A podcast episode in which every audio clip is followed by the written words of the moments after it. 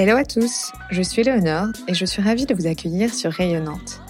Dans chaque épisode de ce podcast, je donne la parole à des personnalités inspirantes qui contribuent à faire rayonner Nantes à travers leurs projets d'entreprise, associatifs ou culturels. J'espère que vous prendrez plaisir à écouter leur parcours de vie, leurs visions et leurs actions. Rayonnante, le premier podcast de Nantais pour des Nantais. Mettre l'économie au service de l'homme, cette phrase de Jean Merche est la raison d'agir et le terreau favorable à la mise en place des bureaux du cœur. C'est ainsi que le résume Pierre-Yves Loaec, le créateur et le dirigeant de l'agence nantaise de communication Nobilito et mon invité du jour dans Rayonnante. Pierre-Yves a fondé cette association en 2019 avec l'idée d'ouvrir les locaux des entreprises aux sans-abri la nuit et le week-end. Ce qu'il fait est unique. Par cette action, des personnes en situation de précarité bénéficient à la fois de sécurité et d'intimité, et également de lien social, puisque deux mondes que tout oppose se croisent et échangent pour aider au mieux ces personnes à se réinsérer. Dans cet épisode, Pierre-Yves revient sur l'histoire et le sens de cette association. Il nous raconte l'origine des bureaux du cœur qui n'auraient pu exister s'il n'y avait pas eu de collectif derrière cette idée, et de faire résonner le proverbe Seul on va plus vite, ensemble on va plus loin. Un épisode dans lequel on se questionne, on s'émeut et on rit aussi. Alors je vous souhaite une belle écoute. Bonjour Pierre-Yves. Euh, Bonjour. Merci d'avoir accepté de témoigner dans Rayonnante, de nous parler donc euh, de ton association que tu as fondée, les Bureaux du Cœur, que tu as fondée en 2019, si je ne me trompe pas. C'est bien ça. Et dont l'idée est d'ouvrir en fait les portes des entreprises au SDF la nuit et le week-end. Pierre-Yves, je ne sais plus, tu es nantais d'origine? Oui, je suis nantais d'origine. Euh, non, je suis pas nantais d'origine. Euh, je suis brestois d'origine. Mais ça fait. Euh, j'ai vécu plus longtemps à Nantes qu'à Brest. Donc, tu vois, je, quand je réfléchis pas, je raconte n'importe quoi et je dis que je suis nantais. Donc, oui, oui, je suis nantais. Euh, je, je, je, crois que je regarde plus les scores du FC Nantes aujourd'hui que du stade brestois. Donc, c'est dramatique. Donc, mais j'ai passé. J'ai grandi pendant 17 ans à Brest et, et je, suis nantais depuis mes 17 ans quasiment. Et donc aujourd'hui, on se trouve dans les locaux de ton agence de communication, Nobilito. On va en parler rapidement parce que c'est pas euh, l'idée du sujet, mais euh, est-ce que tu pourrais nous expliquer un peu ce que vous faites avec, euh, avec Nobilito? Nobilito, bah, c'est une agence de communication. On est 25. Euh, euh, comment euh, j'ai créé ça il y a, On est dans la 14e année. Et comment on fait C'est une agence de communication globale, 360. Enfin bref, il y a plein de manières de dire ça. Nous, on dit cross-canal parce que ça.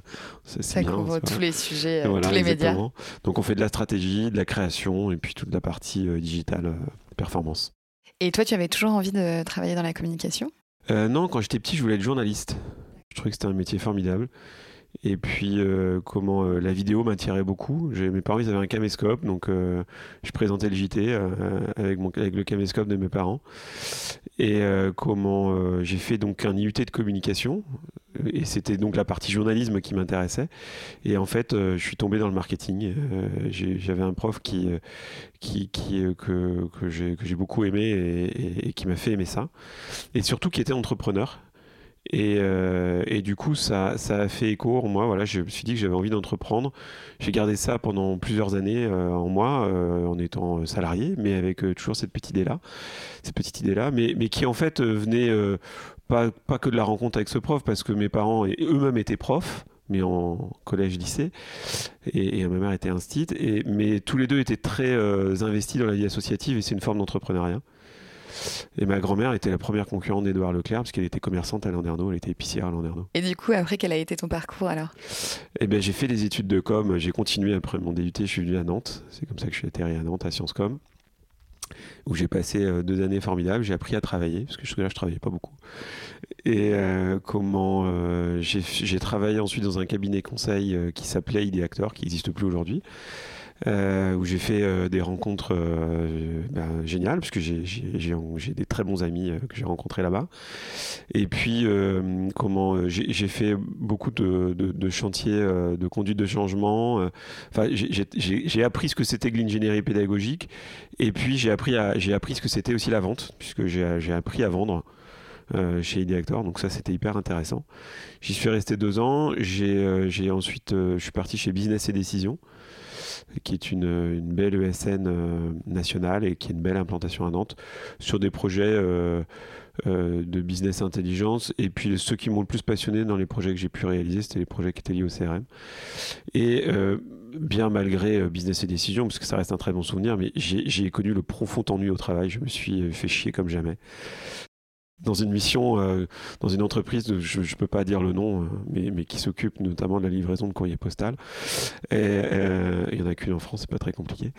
Bref, non, mais.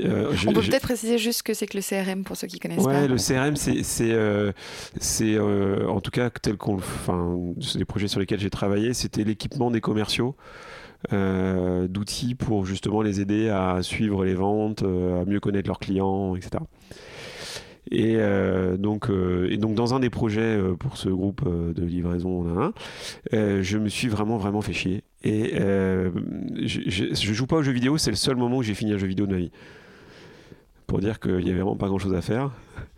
Et, du coup, ça, je me suis dit qu'il fallait que je fasse quelque chose. Que, je change quelque chose dans ma vie. J'avais à peine 30 ans.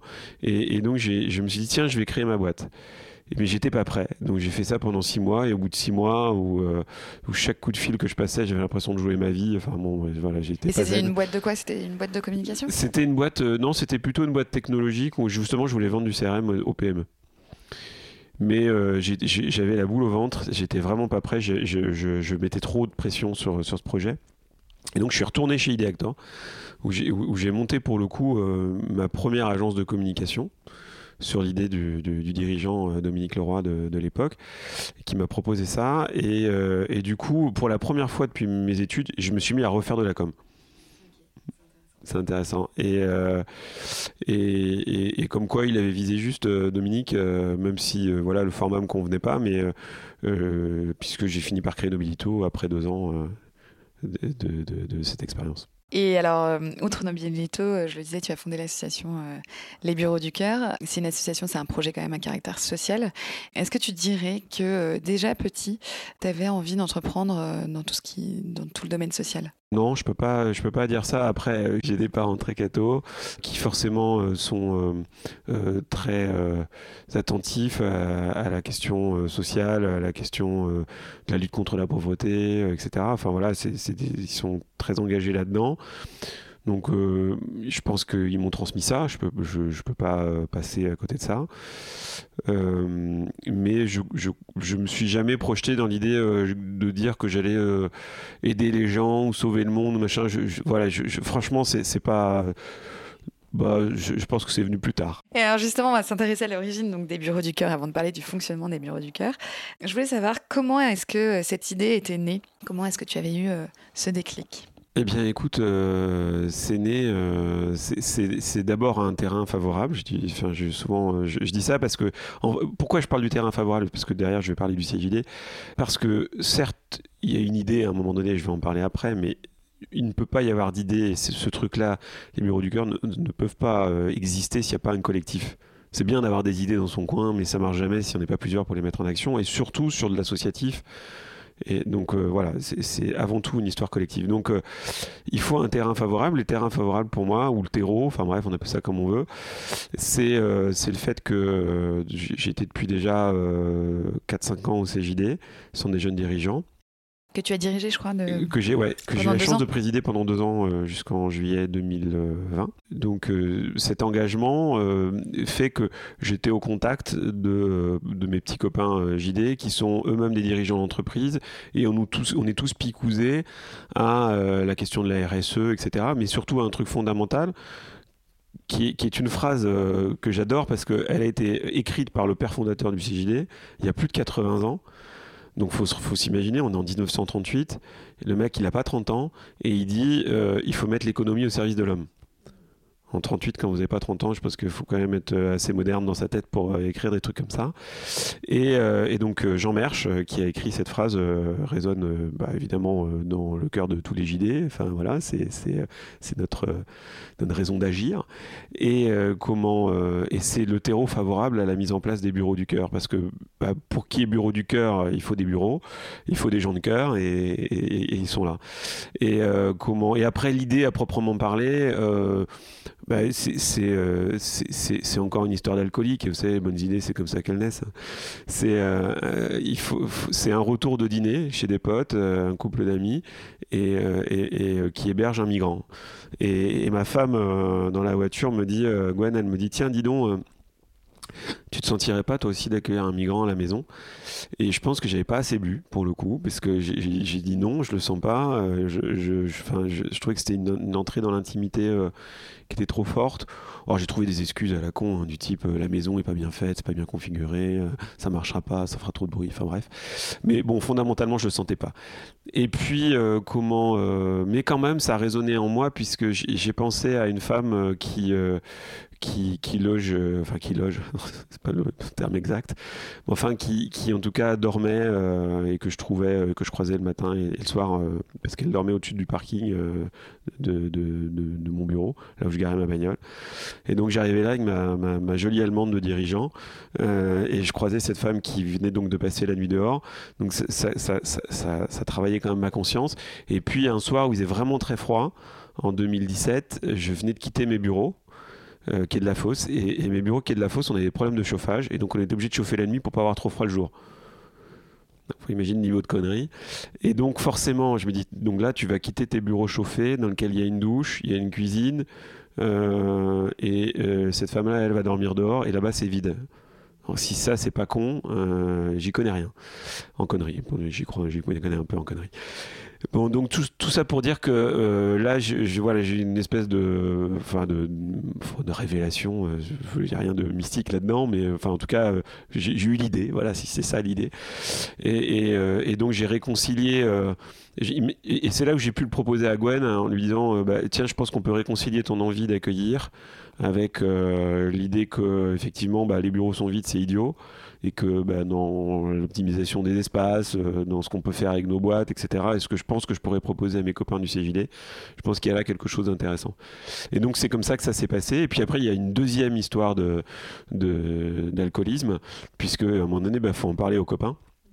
Et donc, euh, bah, ça, c'était un, soir de Coupe du Monde de foot euh, chez un copain JD où, après avoir regardé le match, en ayant bu quelques bières, j'ai proposé cette idée-là un peu à l'emporte-pièce. Et c'était juste avant ma prise de, mandat euh, de président du CJD. Et, donc, euh, et comment elle a été accueillie à ce moment-là, cette idée? Bah, On a rebu un coup.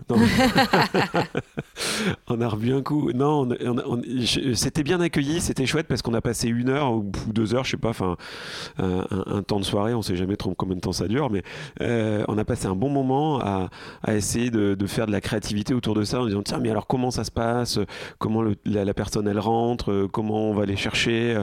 Comment on encadre ça? Et les collaborateurs dans cette affaire-là, on s'est posé plein, plein, plein de questions qui ont alimenté d'ailleurs le groupe de travail qu'on a mis en place après avec, euh, bon, qui là était plutôt plus, plus du tout alcoolisé, hein, qui était tout à fait sérieux.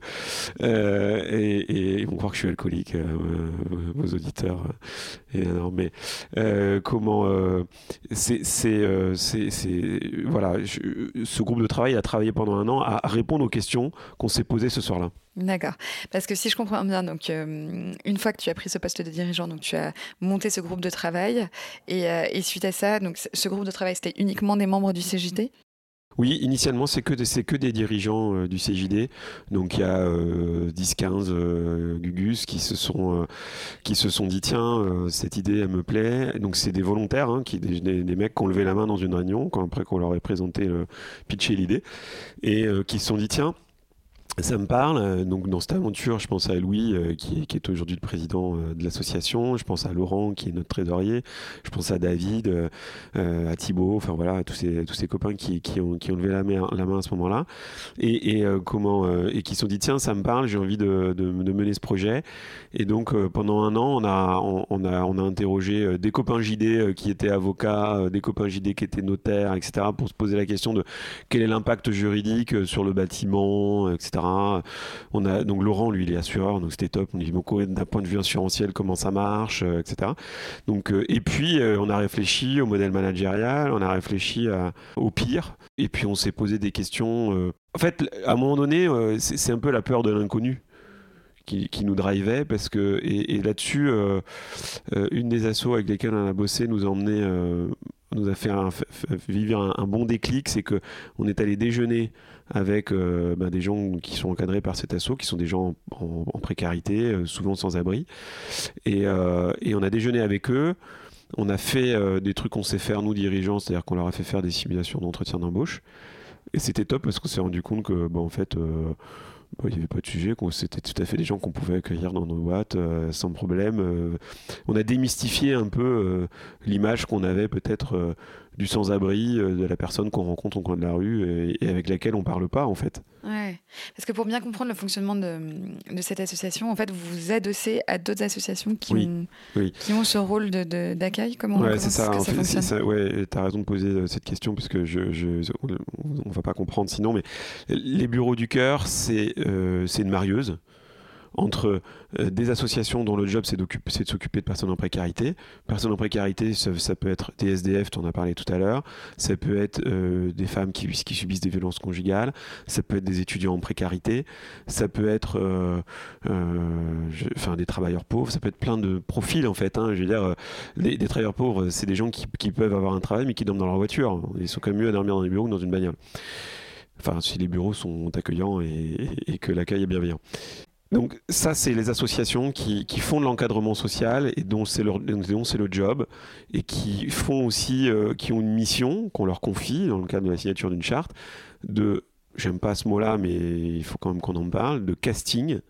Ils choisissent les gens qui peuvent aller dormir chez nous. Pourquoi? Parce que dans les bureaux, ça reste un outil de travail. On ne peut pas accueillir des gens qui nécessitent des soins médicaux, qui ont des problèmes psychiatriques, euh, etc. On ne peut pas accueillir euh, des gens qui euh, ont des problèmes d'addiction, l'alcoolisme par exemple. On peut pas accueillir des gens qui ont des problèmes d'hygiène. On peut pas à 8h30 quand on débarque, qu'on récupère les bureaux, qu'on les reconfigure en bureau, passer du temps à faire du ménage ou, ou comment dire réveiller quelqu'un qui serait alcoolisé. Enfin voilà, c'est pas possible. On peut pas accueillir des gens qui ont des animaux. On peut pas accueillir des gens. Bien souvent, on peut pas accueillir de couples. On peut pas accueillir de mineurs. Donc, c'est pas nous qui faisons, euh, qui, disons qui peut ou ne peut pas revenir au bureau du cœur, ce sont les associations. On leur donne ce cahier des charges, entre guillemets, ou ces, clés, de, ces clés de sélection. Parce que c'est bien de sélection qu'il s'agit. C'est un, mot terrible, hein, mais euh, et c'est d'ailleurs, je fais une parenthèse, c'est d'ailleurs pour ça qu'on ne peut pas, on ne pourra pas régler le problème du mal logement avec les bureaux du cœur. On va offrir un SaaS, on va offrir une vraie solution pour des personnes qui sont proches finalement de pouvoir s'en sortir. Mais euh, voilà, euh, notre métier, c'est pas de faire du travail social, c'est pas de faire de l'encadrement. Notre métier, c'est de faire grandir nos boîtes. Nos collaborateurs, leur métier, c'est de faire leur métier. Euh, et, et, donc, chacun a sa place. Et, puis chacun sa sensibilité, sa formation, sa compétence. Donc ça, c'est le job des associations. Les bureaux du cœur, c'est la marieuse entre les associations partenaires, les entreprises qui sont en capacité d'accueillir, que nous aussi, nous avons labellisé, c'est un bien grand terme, enfin en tout cas qu'on a, qu'on a été visité, dont on s'est assuré qu'elle pouvait accueillir avec dignité et que euh, voilà, le, minimum vital euh, était, euh, était présent. Donc pour nous, un minimum vital, c'est un coin nuit qui peut être reconfiguré la journée. C'est évidemment un accès au sanitaire.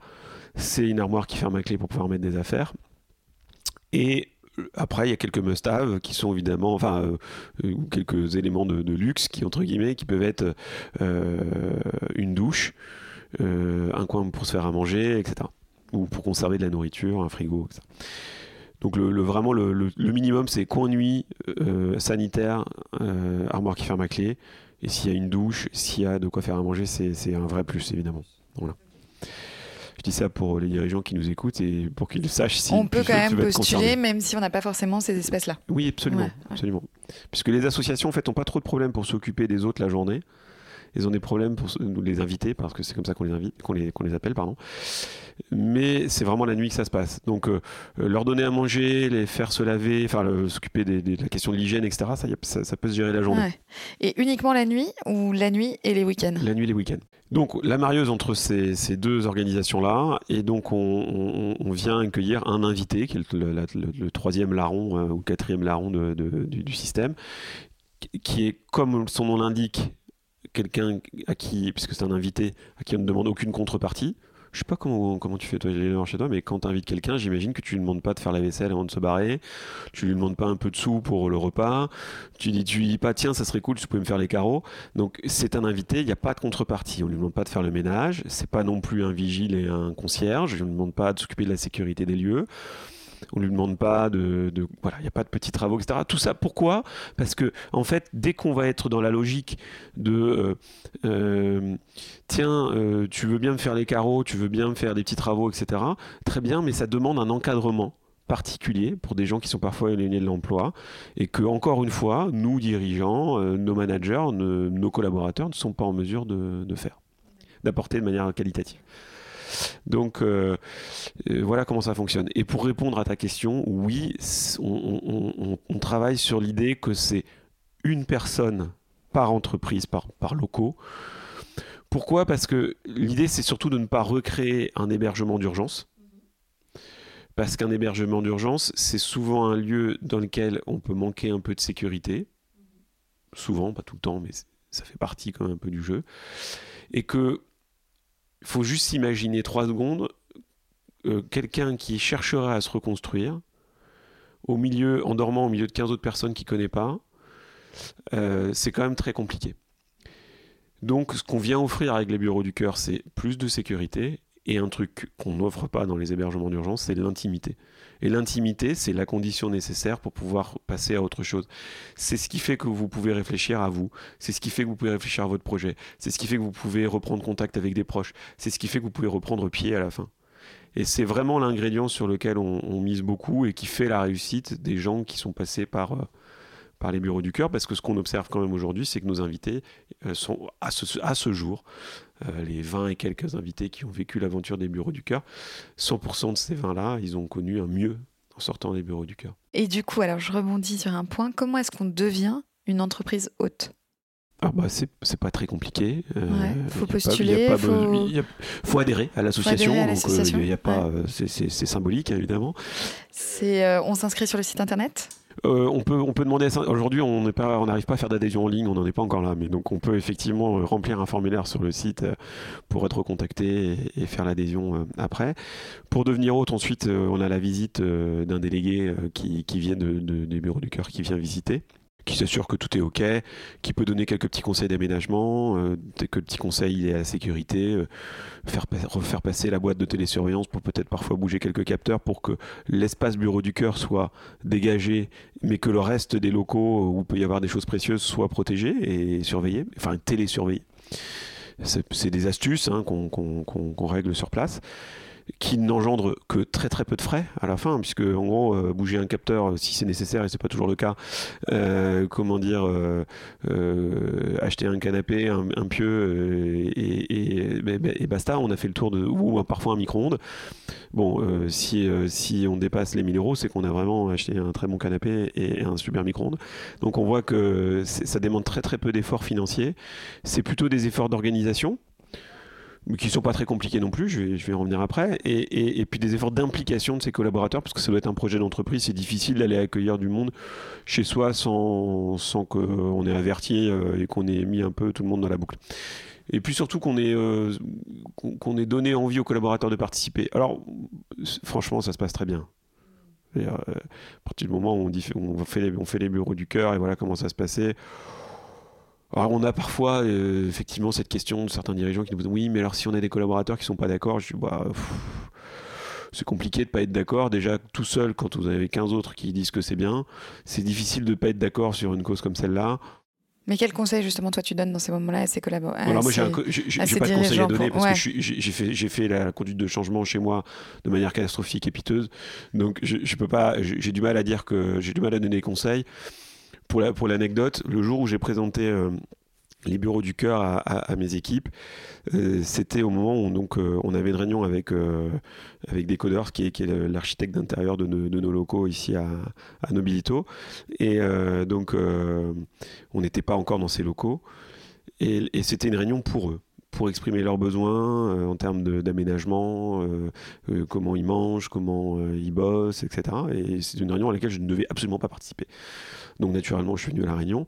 Et, euh, mais juste 10 minutes pour leur dire tiens, au fait, si on mettait une cloison là, avec ils étaient sur le plan en train de bosser, j'ai dit tiens, si on mettait une cloison là, t'as vu, la porte là, elle pourrait servir. Et, du coup, on pourrait faire rentrer un type euh, qui pourrait dormir et euh, pour héberger des gens en précarité, etc. Bon, je vous laisse avec là, je me casse, j'ai un autre réunion. Voilà, c'était ma conduite de changement. D'abord que on peut mieux faire.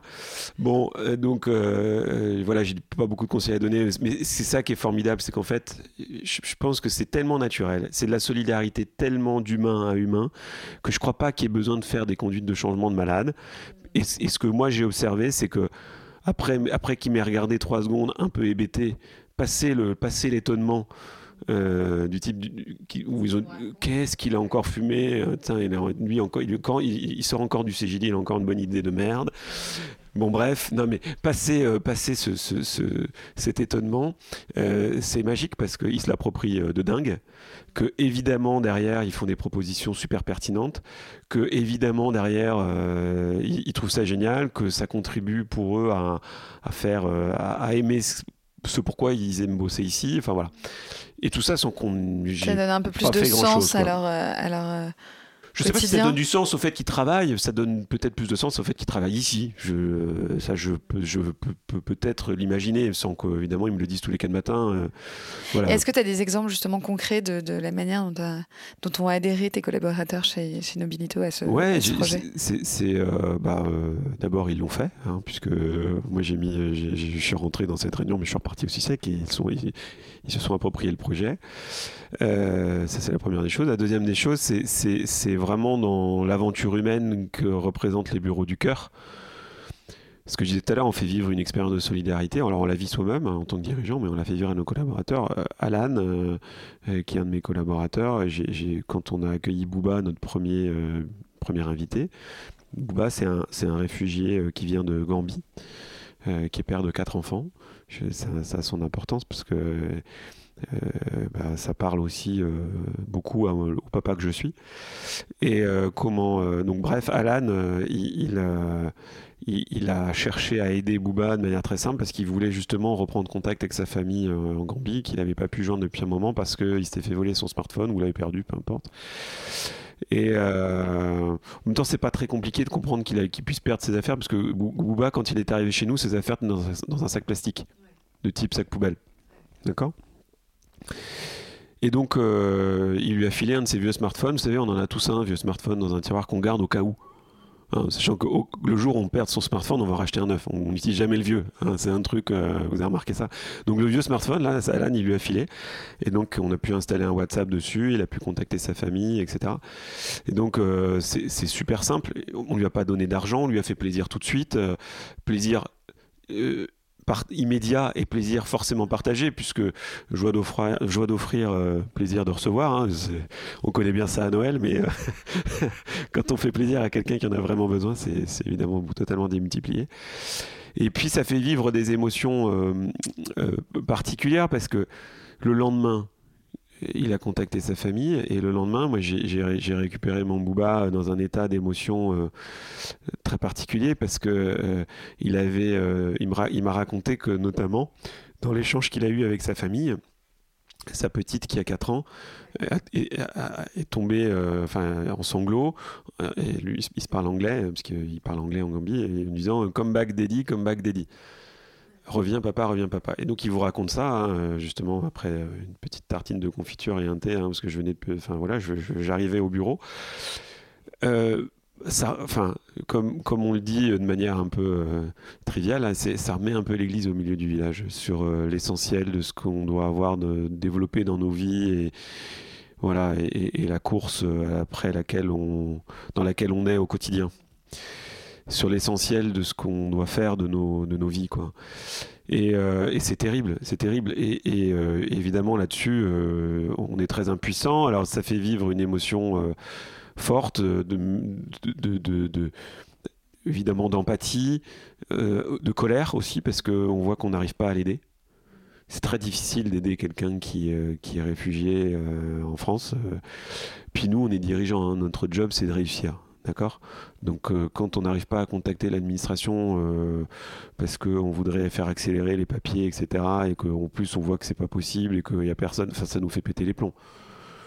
Moi j'ai un problème de TVA, j'appelle mon centre des impôts, franchement j'ai quelqu'un de sympa au téléphone qui, avec qui on peut discuter discuter papier pour un réfugié, ça n'existe pas. Donc euh, c'est très difficile de vivre ça en tant que dirigeant. C'est une réalité euh, euh, qui, qui, comprend en pleine face, hein, qui est difficile.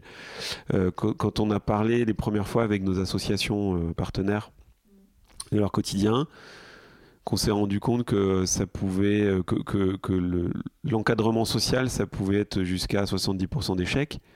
Que vous êtes dirigeant, ça vous parle pas. Hein Vous imaginez un dirigeant qui ferait 70% d'échecs de manière générale? Bon, il ne serait pas dirigeant très longtemps. Enfin voilà, on voit que c'est très éloigné de notre culture. Et euh, voilà, je sais pas si pour le coup ça, ça remet l'église au milieu du village parce que ça, ça, moi, ça met plutôt en rang qu'autre chose. Mais, euh, voilà, ça, ça contribue à nous mettre dans une réalité euh, dont on se détache parfois un peu. En tant que dirigeant. Et puis la mission, au-delà de la mission d'accueil, d'hébergement, en fait, c'est une vraie mission finalement inclusive aussi pour, ouais, c'est un, c'est un, mot très à la mode, inclusive, c'est vrai. Mais, mais euh, comment, euh, surtout si on met, écriture devant, mais, mais, peu importe. Mais euh, c'est un mot très à la mode, mais qui, qui, définit pour le coup très bien ce que c'est que les bureaux du cœur, parce que c'est fondamentalement inclusif, les bureaux du cœur. Vous faites se rencontrer des gens qui sont en précarité avec des gens qui sont parfaitement insérés, qui ont un job, un logement, des enfants ou pas, enfin peu importe, mais en tout cas qui ont une vraie vie, une vraie vie, il faudrait pas dire vrai, faut oublier ce que je viens de dire, en tout cas qui ont une vie de personnes insérées avec euh, une vie, et, on fait, on fait s'entremêler ça avec euh, des gens qui sont en précarité. Et qui, pour le coup, euh, pour, le coup leur vie est plus dure. Enfin, je veux dire, faut, faut, faut pas être naïf.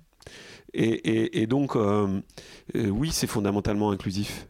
Parce que cette solidarité, euh, ce que je vous ai raconté sur Alan tout à l'heure, mais on en a vu plein d'autres. Hein.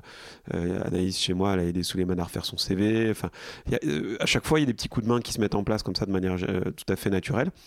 eh bien, ça, c'est inclusif, fondamentalement c'est pas euh, je vais verser un peu de pognon et, je vais me dédouaner euh, du fait que euh, il y a des gens qui crèvent la faim à côté de chez moi. Enfin, bon, je caricature et je veux pas critiquer le fait de, je veux pas critiquer le geste de la générosité financière.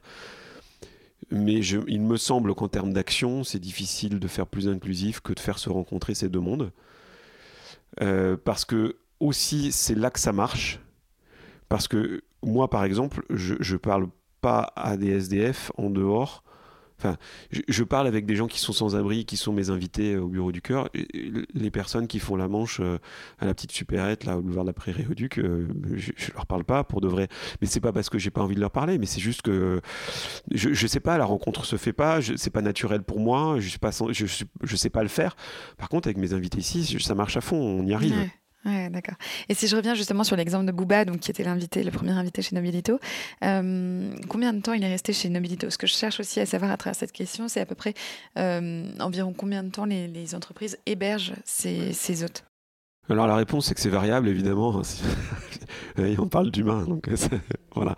Non, en fait, euh, on, fait des conventions tripartites entre l'association, l'entreprise hôte et l'invité.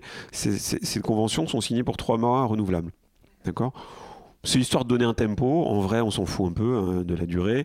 Mais euh, si on veut créer cette intimité, si on veut créer cette euh, expérience de solidarité, si on veut que ce soit inclusif un peu à la fin, pour reprendre un peu ce qu'on vient de se dire, euh, bah, il faut un peu de temps. Donc, le, le, minimum que nous, on est hébergé ici chez Nobilito, c'est deux nuits mais c'était vraiment pour filer un coup de main et dans un cadre très particulier. Et après, euh, c'est euh, Bouba, il est resté 4 mois, Suleiman, il est resté 3 mois et demi, euh, Fortune, il est là maintenant de chez nous depuis près de ouais, plus d'un mois quasiment, et puis encore là pour un moment, et on se pas parler de la sortie, évidemment, pour l'instant, c'est pas le sujet. Enfin, on lui en parle jamais, d'ailleurs. C'est souvent lui qui, qui, décide du bon moment pour. D'accord, donc c'est l'invité qui décide du ouais, les bureaux du cœur, c'est un sas, en fait. Hein. Ouais, d'accord. C'est un sas entre une situation de précarité et une situation de mieux. Ça peut être euh, Bouba, il est passé de la rue à un programme d'insertion euh, géré par Saint-Benoît-Labre, dans lequel euh, il est hébergé, il est accompagné, etc. Euh, Suleiman, il est passé de la rue à une association qui est formidable, qui s'appelle Toi à moi, qui pour le coup héberge dans des vrais logements. Ce qui pour Suleiman est important parce que Suleiman a une petite fille et que pour pouvoir recevoir sa fille, ben, il peut le faire chez Toi à moi, mais pas le il peut pas le faire au bureau du cœur. comment bah, Fortune, on connaît pas encore sa destinée, mais on, ne doute pas que, que ça va aller bien parce qu'en plus il retrouve du job, il bosse, etc. Donc euh, voilà, ces histoires-là, elles se construisent au fur et à mesure, mais à chaque fois c'est un sas entre euh, du précaire à, du mieux. Chez Claude, euh, qui est un des dirigeants hôtes, bureau du cœur, y, a, une, qui est notre première invité. Il y a une femme qui, est arrivée, qui travaillait mais qui subissait des violences dans son foyer et qui avait donc fui ce foyer sans avoir les moyens de se reloger à l'hôtel ou enfin en tout cas de manière rapide et immédiate. Donc elle l'emmène dans sa voiture. Donc évidemment, elle a pu rester un mois euh, chez Claude, euh, dans un environnement qui fait une quarantaine de mètres carrés, avec une vraie cuisine, une vraie salle de bain, euh, un truc qui ressemble à une chambre, et dans laquelle bah, elle a pu trouver la force de quitter réellement son foyer, d'en trouver un nouveau, de se reconstruire, de, de pouvoir récupérer son enfant, etc. Et ça, ça demande de l'énergie. Et cette énergie, vous la trouvez pas, je pense, facilement. Je ne l'ai pas vécu, mais je l'imagine. Vous ne le trouvez pas facilement dans votre voiture ou dans la rue. Et je voudrais revenir sur un autre aspect dont tu as parlé, c'est l'aspect financier, parce que je pense que ça peut être aussi un, frein pour certaines entreprises.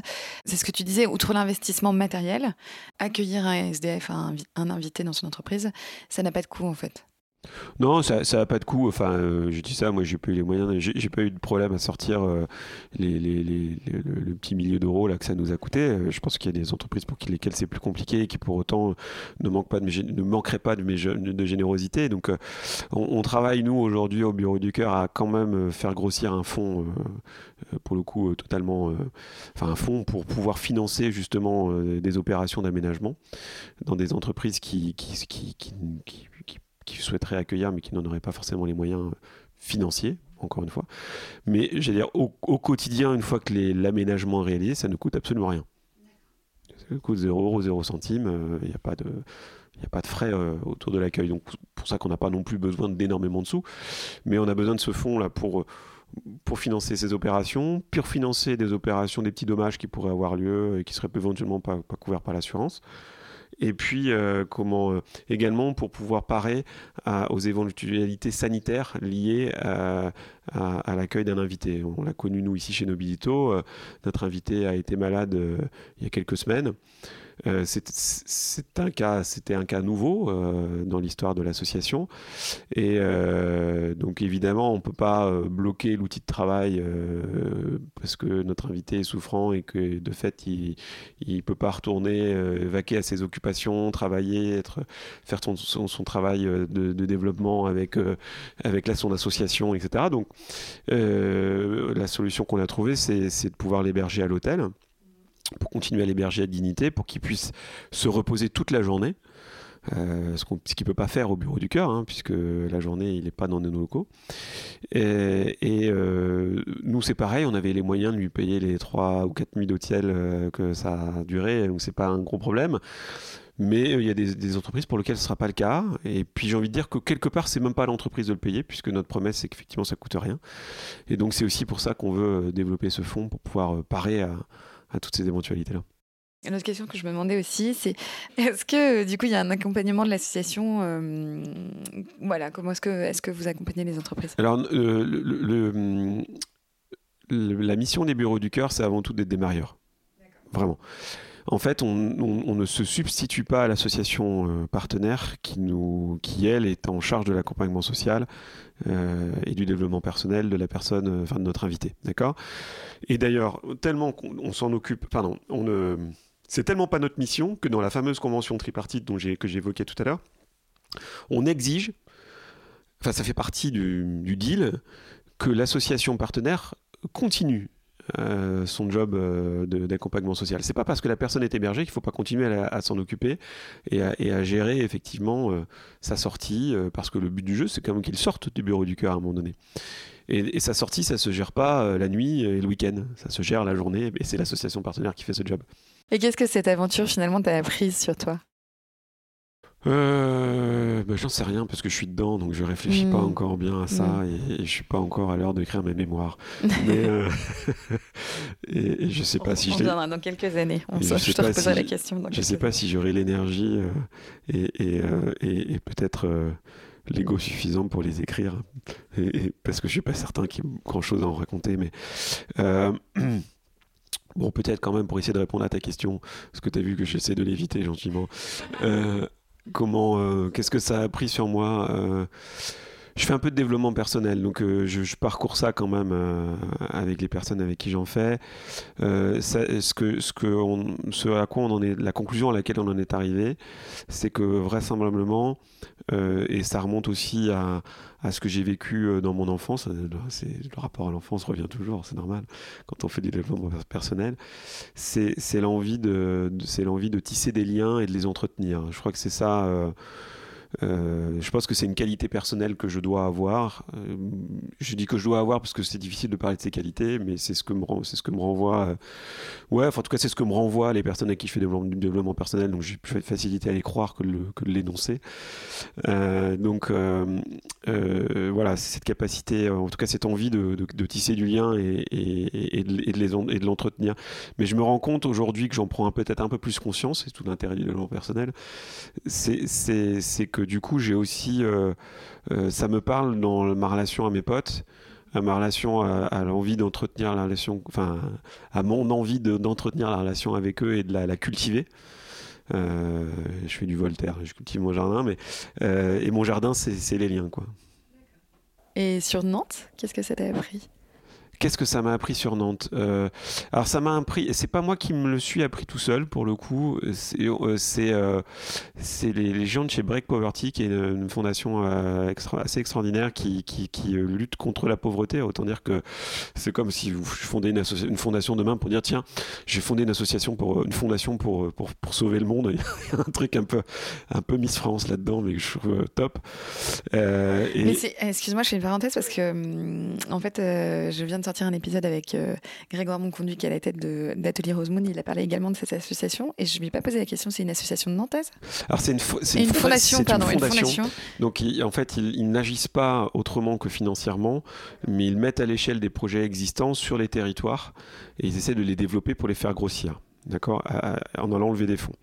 C'est une association, une, je me trompe aussi, c'est une fondation parisienne euh, qui a expérimenté d'abord dans l'Isère, et la première métropole, c'est là où je voulais en venir, la première métropole euh, sur laquelle ils ont voulu développer leur modèle de mise à l'échelle de, formats, euh, euh, locaux, c'est Nantes. Et ils ont choisi Nantes, et c'est là où j'ai appris sur Nantes. ils ont choisi Nantes parce qu'ils avaient la conviction que c'est à Nantes que l'entreprise, le monde du privé, communique le mieux avec l'ESS, le monde du solidaire.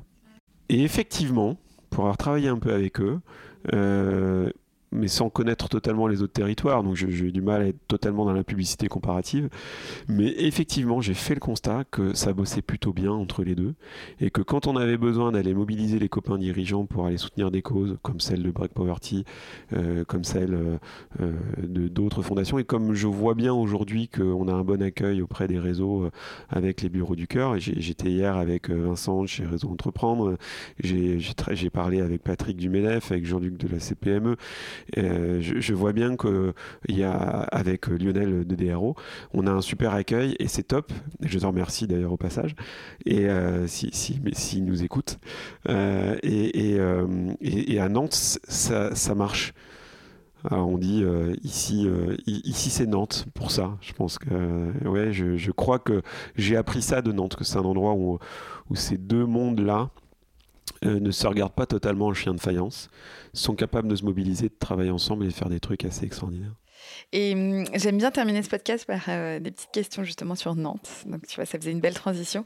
Euh, qu'est-ce que toi tu aimes particulièrement dans cette ville?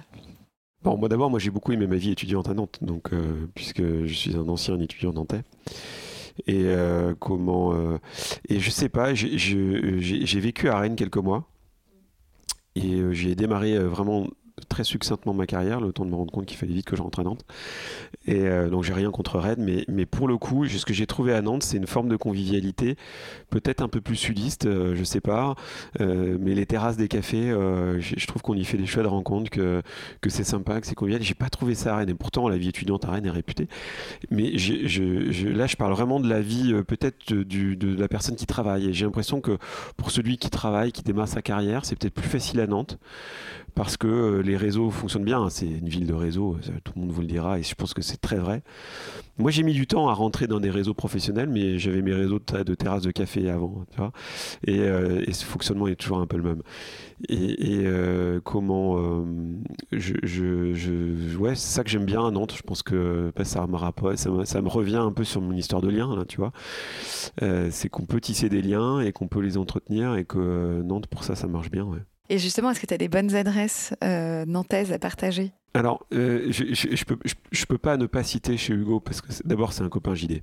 D'accord. Mais euh, chez Hugo? Chez Hugo, ouais. Chez Hugo, c'est c'est euh, c'est quasiment en face de, de la carrière Misery, enfin du futur Arbre Héron, ce que je sais jamais. Ouais, très bien. donc en bas de Chantenay. Et chez Hugo, pourquoi je parle de chez Hugo? Parce que bah, chez Hugo, c'est un bon endroit pour aller tisser, pour retrouver mes liens, tisser mes liens, parce que comme c'est un JD, il y a souvent des JD, et donc ça permet toujours de, de rencontrer quelques copains et euh, et, ça, c'est hyper agréable d'arriver dans un endroit où tu connais un peu de monde euh, et, de te sentir un peu plus chez toi qu'ailleurs. Et donc, pour moi, c'est chez Hugo. D'accord. Bon, bah, très bien. On ira découvrir ça une fois que tout ça ah, accessoirement, accessoirement, on y mange très bien. Il y a une, il y a une terrasse euh, extraordinaire. Euh, Hugo est un accueil euh, de, top. Et puis, c'est un endroit où on peut assez facilement dire à Hugo Tiens, je, voudrais réunir une bande de copains, qu'on soit un peu tranquille. Est-ce que tu peux nous privatiser et, et, Hugo, il le fait. ça, c'est chouette. C'est un endroit où on peut faire ça. Donc ça, c'est une bonne adresse. Bon, bah écoute, euh, merci beaucoup Pierre-Yves en tout cas pour le temps que tu m'as accordé aujourd'hui. Et puis bravo encore pour ce, pour ce super projet. Bravo à tous CJT parce que du coup, on a bien compris que c'était aussi le collectif. C'est une œuvre collective, absolument. Voilà, exactement, qui est à l'origine de tout ça. Et ben, je te souhaite une bonne journée. à bientôt.